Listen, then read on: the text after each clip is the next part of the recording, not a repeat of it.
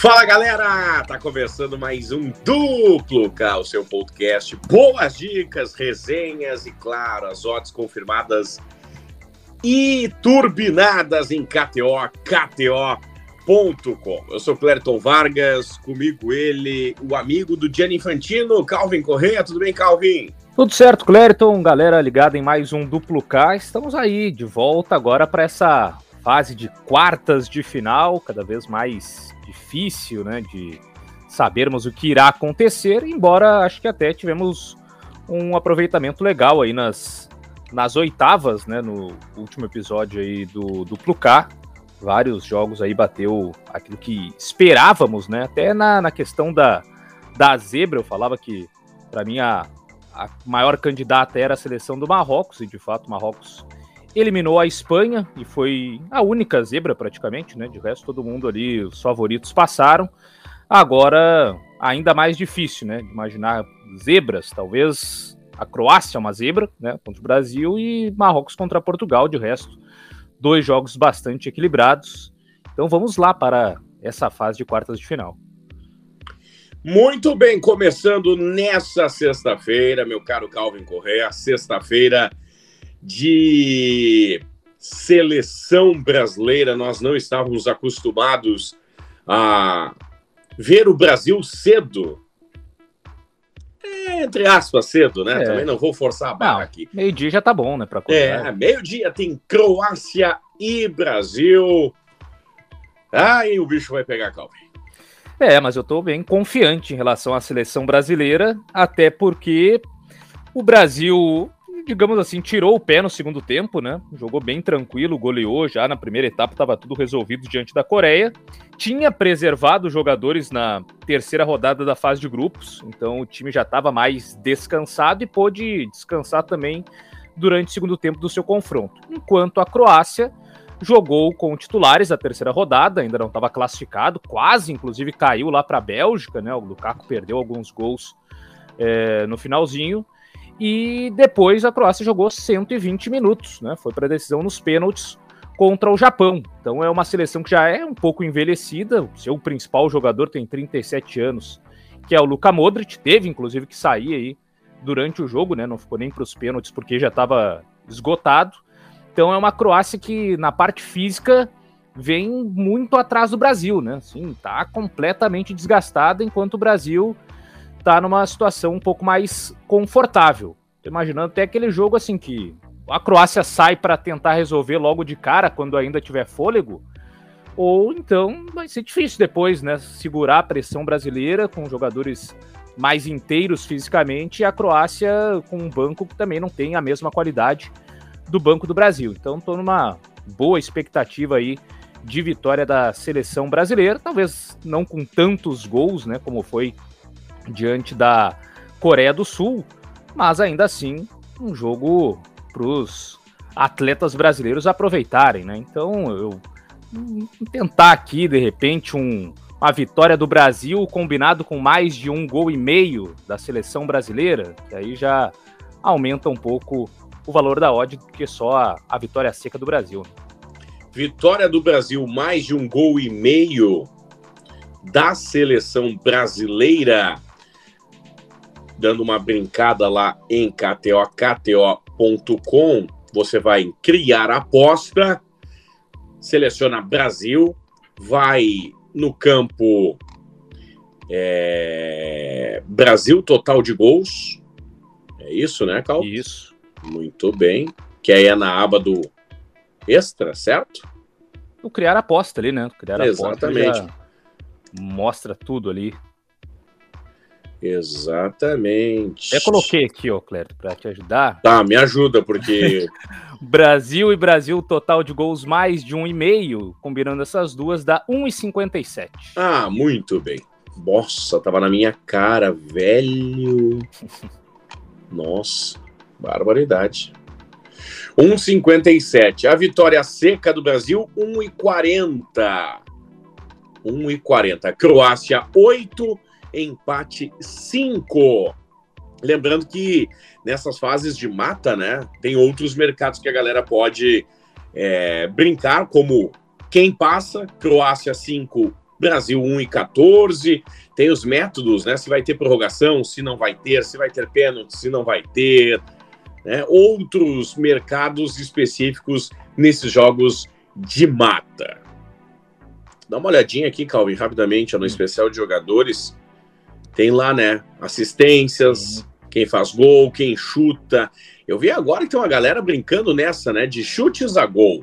Tem, tem, tem chutes, tem passes. Uma galera que nos jogos da Espanha ficava só mirando ali os passadores, né? Total de passes, que geralmente é a, o, a última opção dessa parte. E também tem no jogo do Brasil ali, mas da Espanha, o Rodrigo teve dois, uh, pelo menos um jogo de 90 minutos e outro de prorrogação que ele deu mais de 200 passes. Então, é uma quantidade absurda que a galera pôde aproveitar, mas tem vários desses mercados, desarmes, cartões, que aí é mais tradicional, então tem de tudo ali para aproveitar na, na KTO.com.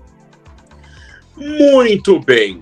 Não paramos no Brasil quando falamos de América do Sul, meu caro Calvin Correa, porque depois, quatro da tarde, nessa sexta-feira, hoje vamos ver Holanda e Argentina. É daí que sai o adversário, acredito eu, da seleção brasileira na fase semifinal, e acredito na classificação do Brasil. E assim, o favoritismo tá com a Argentina, são confrontos históricos já que aconteceram entre Holanda e Argentina, mas tem uma estatística muito interessante favorável à seleção holandesa, ou pelo menos, se não para classificar, interessa aqui no que eu tô pensando em ir, que é a chance dupla Holanda ou empate. E isso aqui uhum. diz respeito apenas aos 90 minutos, né? Se Sim. a Holanda não perder o jogo, ou ganhar, ou empatar, nos 90, é vitória nossa. Pelo menos vitória minha, que, que eu tô indo nessa. Porque é, depois, se a Holanda perder na prorrogação, aí já era, né? E é só para 90 minutos. Aí depois o mercado de prorrogação é outro. Por que, que eu tô nessa de Holanda ou empate, pelo menos nos 90? Louis Van Gaal, o treinador da seleção holandesa, tem um histórico que jamais perdeu uma partida de Copa. E ele já está no segundo Mundial. Ele era o treinador da Holanda em 2014, a Copa aqui no Brasil. A Holanda ficou na terceira posição, sendo que não perdeu nenhum jogo, porque na semifinal foi justamente contra a Argentina o confronto, 0 a 0 e aí decisão nos pênaltis, a Argentina passou. O Vangal esqueceu de trocar o goleiro de novo, né? Tinha trocado o goleiro contra a Costa Rica e deu certo. O Cru foi lá e pegou os pênaltis. Aí contra a Argentina ele não fez, deixou o Silicen que não pegava pênalti. E aí a Argentina acabou passando. E depois na disputa de terceiro lugar a Holanda ganhou do Brasil. E nessa Copa a Holanda também não perdeu nenhum jogo ainda. Então o Vangal tem essa marca, já duas Copas aí disputadas e ainda não sabe o que é derrota sabe o que é perder em mundiais. Então tem esse histórico favorável. A Argentina quase foi para a prorrogação na partida anterior contra a Austrália. O goleiro lá, o Martinez, salvou uma chance claríssima lá do Quol, o, atacante jovem lá, o mais jovem depois do, do Pelé entrar numa, no mata-mata de Mundial, né? Perdeu ali cara a cara com o Martinez, mas por pouco a Austrália não empata o jogo.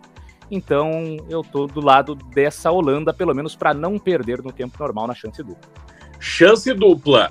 Holanda ou empate 161. 161. Laranjas 3,50. Hermanos 2,25. 3,20 o empate. Imagina a Alemanha, a Argentina sendo eliminado, o choredo que vai ser, hein? Mas hum. aí poderíamos relembrar 2014 que tomamos 3 a 0 e ninguém lembra, né? Que o 7 a 1 Sim. é tão dolorido que os 3 da Holanda o pessoal esqueceu, né? É, tem, o, tem a galera que fala dos 10 a 1, né? Que foram Sim. 10 gols em intervalo de 3 dias, praticamente. Pois é. Apanhamos como condenado, né, tia? É, mas vamos ver agora o que vem desse Holanda e Argentina. Claro, tem outros mercados lá que a galera pode aproveitar mais perto da bola rolar, né? Gol do Messi, ou até mesmo assistência dele, ou do Di Maria. O Di Maria tá recuperado, deve começar o jogo contra a seleção da Holanda. Ele foi desfalque na partida anterior contra a Austrália. Do lado holandês, o Gakpo, né? É o principal jogador, mas na última partida o, o Depay acabou aproveitando e até os laterais uh, fizeram gols, né? Especialmente lá o Dumfries marcou é, um, gols e deu assistência, o Blind também. Então tem vários jogadores aí a, a, ficar de olho também nesse confronto entre Holanda e Argentina. Você sabia que nas últimas Copas é, tivemos quatro Holandas e Argentina, né? Sim, já. 90, 98, 2006, 14 e agora, né? Isso.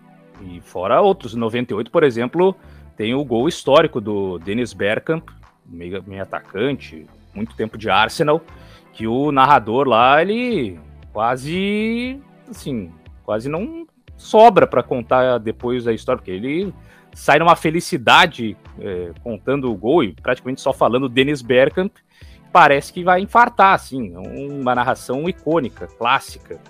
E esse mais é, recente, né, de 2014, foi um jogo chato, né, lá no, no estádio do Corinthians, 0 a 0 que a grande notícia do jogo foi o Mascherano falando depois lá que ele tinha meio que rasgado traseiro, né? foi dar um Sim. carrinho lá e se dedicou demais. Mas tem vários jogos históricos aí, disputa de final também, com a Argentina ganhando. Então tem, tem muita história esse confronto aí entre Holanda e Argentina. E nesses últimos quatro, pelo menos, os contando o de hoje, sexta-feira, todos o Kleber Machado narrou. tem isso, é? Tem, tem essa estatística também. Ó, oh, então vale ficar de olho num, num, retrospecto do, do Kleber Machado, que tá agradando aí, né, a galera. Muita gente, tô vendo aí, é, aprovando as narrações filosóficas, né, que tem alguma filosofia no meio do jogo ali, uma tentativa de sincronizar o raciocínio com o lance que está acontecendo, que está divertindo a galera. É o que sobrou para quem não viajou, né, Calvin? é, ele, modo sincerão do, do Kleber, né? É. Quando ele, ele faz questão de relembrar isso.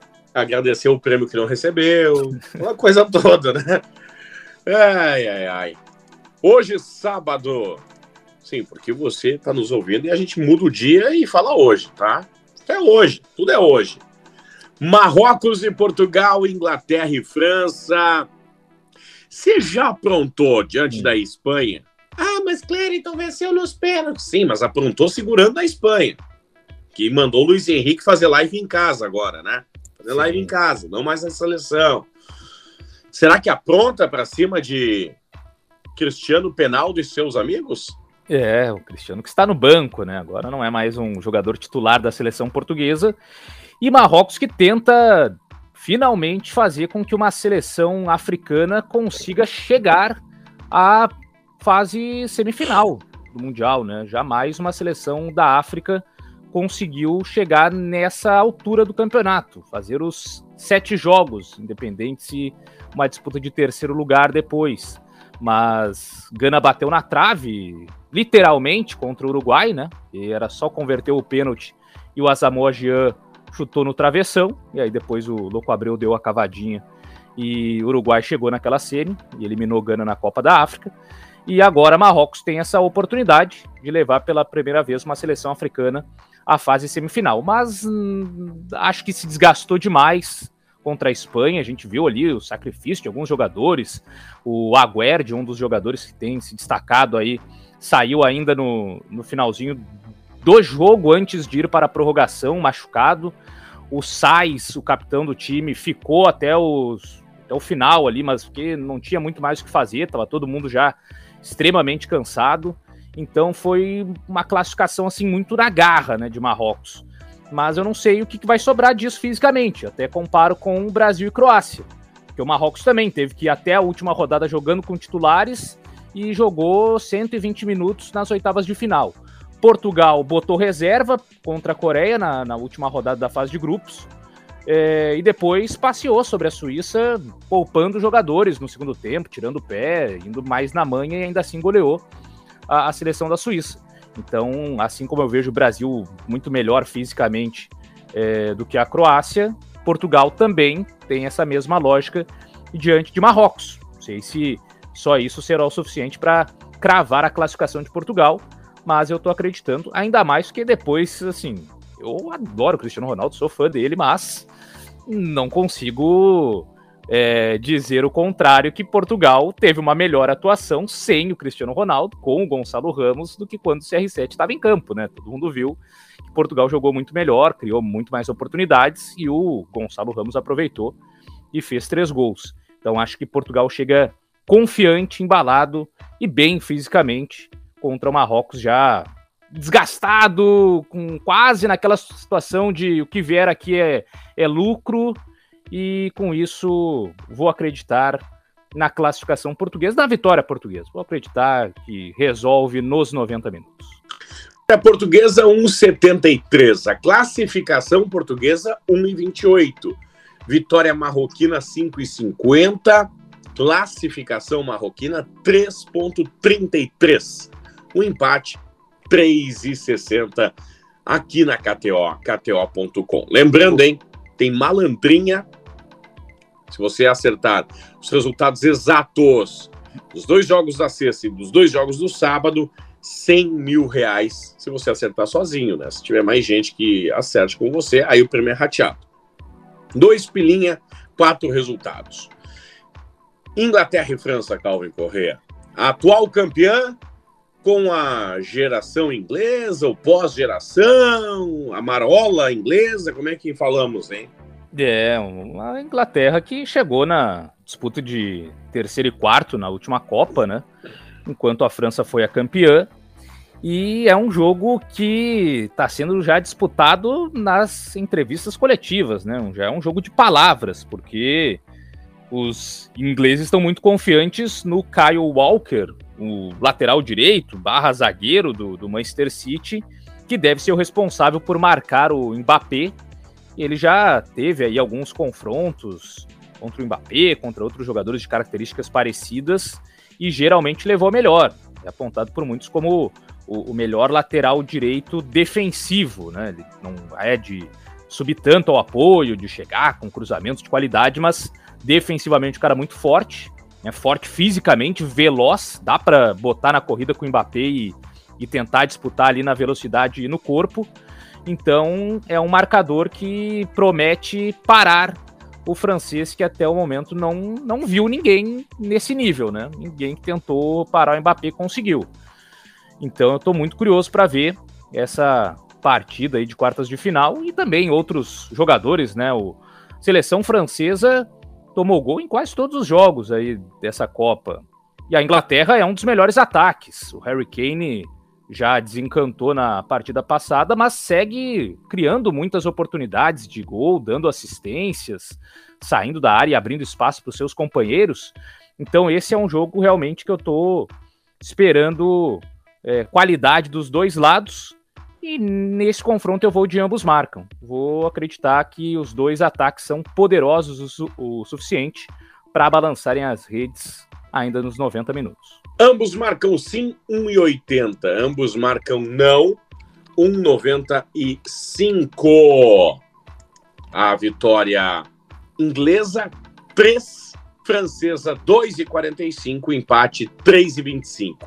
Para a Inglaterra classificar 2,05 para a França classificar 1,70. É o mais equilibrado, né? É. E para classificar, a França está com 1,70. É, no caso, pode ser até nos pênaltis.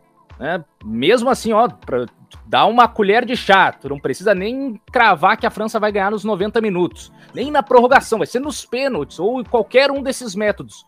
1,70. Geralmente, esses mercados eles são, né, pô, se vou te dar tanta colher de chá aqui, então essa odd vai estar tá mais baixa.